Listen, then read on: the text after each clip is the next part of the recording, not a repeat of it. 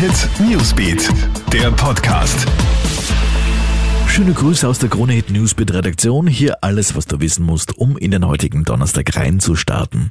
Dramatisch angestiegen ist die Zahl der Corona-Infektionen. Innerhalb von weniger als drei Wochen ist sie nämlich von 15 auf 20 Millionen gestiegen.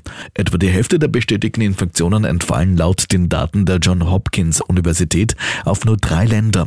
Die USA mit mehr als 5 Millionen Infektionen, Brasilien mit über 3 Millionen und gut 2 Millionen in Indien.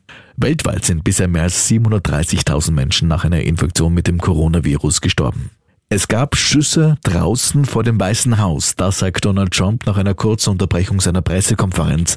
Nach Angaben des Präsidenten haben Sicherheitskräfte auf eine Person nahe des Zauns vor dem Gebäude geschossen. Nun ist bekannt, der Mann, der für die abrupte Unterbrechung gesorgt hatte, hatte zwar behauptet, eine Waffe zu haben, sei danach auf die Beamten zugerannt und habe mit einem Gegenstand in der Hand eine beim Schießen übliche Position eingenommen, aber laut US-Sender CNN war der 51-Jährige vermutlich unbewaffnet.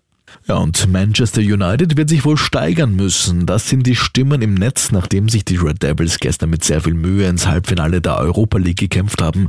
Mit einem Foul-Elfmeter in der Verlängerung bezwangen sie schließlich den FC Kopenhagen.